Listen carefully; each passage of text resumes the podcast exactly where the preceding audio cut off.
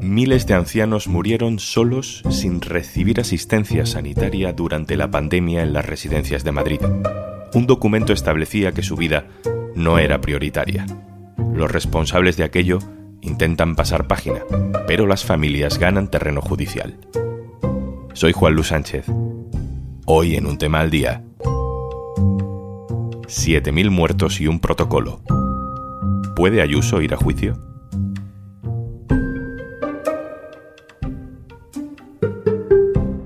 Una cosa antes de empezar. Hola, soy Juanjo de Podimo y aparezco por aquí para decirte que si quieres escuchar un tema al día sin interrupciones, tienes una opción muy sencilla. Regístrate en podimo.es barra al día y disfruta de 60 días gratis de todo el contenido de Podimo en exclusiva.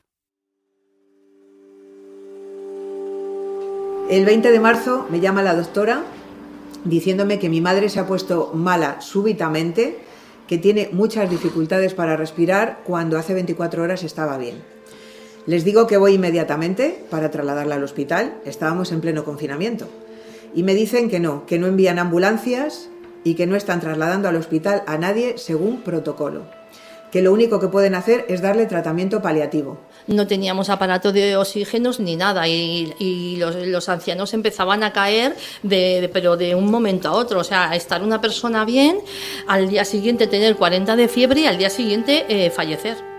Estamos escuchando a familias de ancianos ingresados en residencias de la Comunidad de Madrid y a una trabajadora de uno de esos centros. Relatan el horror vivido durante la primera ola del COVID en marzo de 2020. A los 10 minutos recibo una llamada diciéndome que mi madre había fallecido. Me dicen que no puedo ir a la residencia a verla. Eh, la doctora que había en ese momento pues estaba pues, que no sabía qué hacer, claro, ella decía, pero si es que no me dejan trasladarle a los hospitales. Estas personas, como cientos de familiares más, están denunciando la situación que tuvieron que afrontar en soledad y sin auxilio de la Administración. Eh, ya no es que le diera la mano, sino que no teníamos ni siquiera un mórfido para ponerle para que se relajaran y se, fueran tranquilos. Es que se morían agarrados a las, a las barandillas de la cama, intentando respirar. Esta trabajadora es testigo, está testificando, pero no lo hace delante de un tribunal, sino ante un grupo público de denuncia, una comisión ciudadana celebrada hace unas semanas para intentar llamar la atención sobre estos casos que hasta ahora no habían encontrado salida judicial. Estamos hablando de que entre marzo y abril de 2020 murieron por COVID 9.468 personas alojadas en residencias solo en la Comunidad de Madrid.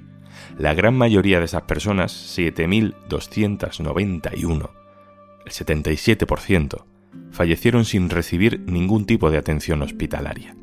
Esas cifras suponen casi la mitad de los fallecimientos en todas las residencias de España, que fueron unas 20.000.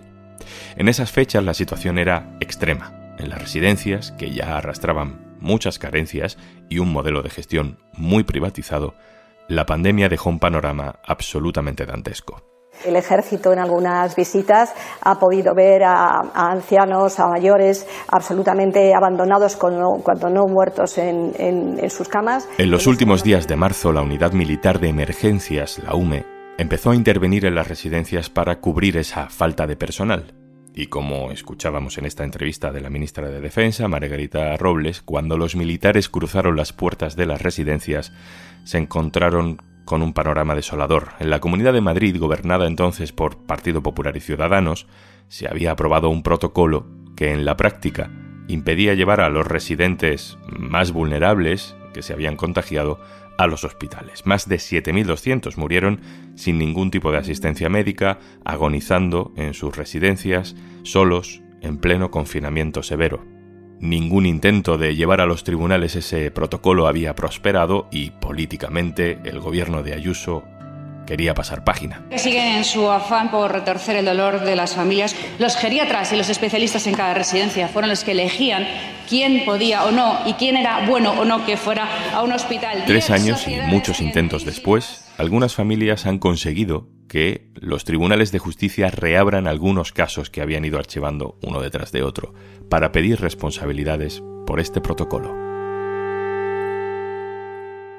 David Noriega, hola. Hola Juanlu, ¿qué tal? David escribe sobre sanidad, sobre gestión sanitaria en el diario.es. David, ¿qué pasó? ¿Qué decía ese protocolo? ¿Por qué se puso en marcha? pues eh, ese protocolo que ha venido a llamarse el, protocolo de la vergüenza, eh, lo que hacía era establecer criterios de, exclusión para la derivación a los hospitales de las personas que vivían en residencias de mayores durante lo peor de la pandemia, ¿no? en ese momento en el que los hospitales estaban saturados. Esos documentos venían a señalar directamente qué ancianos iban a recibir eh, asistencia sanitaria, cuáles iban a ser atendidos y cuáles no. ¿Cuáles se quedaban fuera? Pues según ese documento se dejaba sin posibilidad de ir a un hospital a los ancianos dependientes o con cierto grado de deterioro cognitivo que viviesen en una residencia, pero no solo eso, que viviesen en una residencia y que no tuvieran un seguro privado, es decir, que fueran a ir a, un hospital público, porque los que sí tenían seguro privado fueron atendidos. ¿De dónde sale el protocolo? Eh, ¿Quién diseña este sistema? Pues esos protocolos los firma el director general de Coordinación Sociosanitaria de la Comunidad de Madrid, Carlos Moore, y salen de la Consejería de Sanidad. Tenemos que recordar que en aquel momento en la Comunidad de Madrid había un gobierno de coalición entre PP y Ciudadanos. Esto es importante porque Sanidad estaba en manos del Partido Popular, pero las competencias en, residencias inicialmente eran de la Consejería de Políticas Sociales que estaban en manos de ciudadanos. De hecho, el propio consejero de Políticas Sociales, Alberto Reyero, que acabó dimitiendo, llegó a decir que esos protocolos impuestos por sanidad no eran éticos y posiblemente no fueran legales, ¿no? que es lo que se está tratando de discernir ahora. Otra cuestión importante es que cuando se destapan la existencia de estos documentos desde el Ejecutivo madrileño trataron de minimizar el, impacto. ¿no? La propia presidenta Isabel Díaz Ayuso llegó a decir que era un borrador que no se llevó a ningún lado y pocas horas eh, después eh, hasta su propio eh, consejero de Sanidad, Enrique Ruiz Escudero, tuvo que reconocer la evidencia, ¿no? que esos protocolos sí se enviaron, pero bueno, matizaba que había sido un error, que se habían enviado por error. Este 17 de, octubre, el propio Moore ha vuelto a reconocer y esta lo ha hecho ante un juzgado, que los protocolos se enviaron a las residencias, pero que no eran obligatorios, ¿no? Y que la negativa de ingresar a los ancianos fue o de las residencias o de los hospitales. Y esto no deja de ser una forma de, descargar la responsabilidad de la consejería, que fue quien envió ese documento firmado. Y si había ancianos residentes que no podían ir a los hospitales y tampoco se podía entrar en las residencias desde fuera, ¿qué asistencia sanitaria se les daba? Pues durante los días más críticos realmente no tuvieron eh, ninguna asistencia sanitaria. De hecho, el 26 de marzo, cuando ya habían muerto más de mil ancianos en residencias, eh, Ayuso anunció un plan de choque para sacar los cadáveres de esos centros y medicalizarlos, ¿no? Pero lo cierto es que esa medicalización en ese plan nunca se llevó a cabo.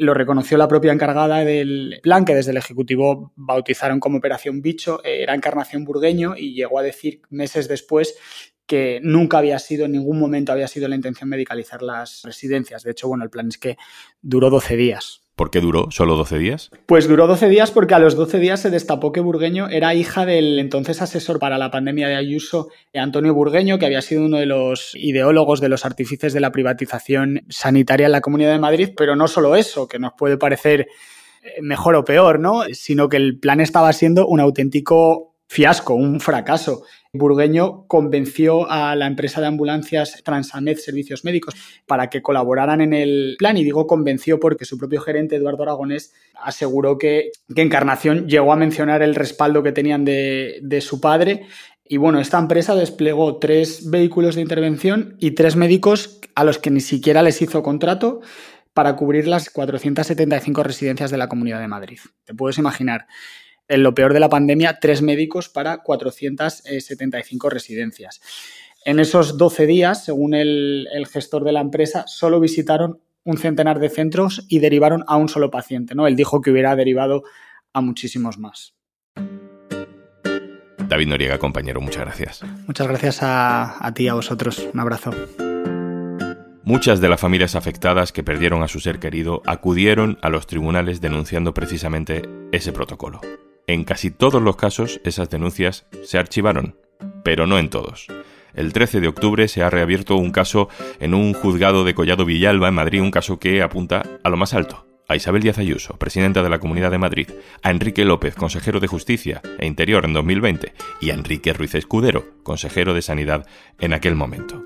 Algunas familias han conseguido que ese juzgado investigue la responsabilidad de los tres en la muerte de varios residentes en la residencia de Torre Lodones.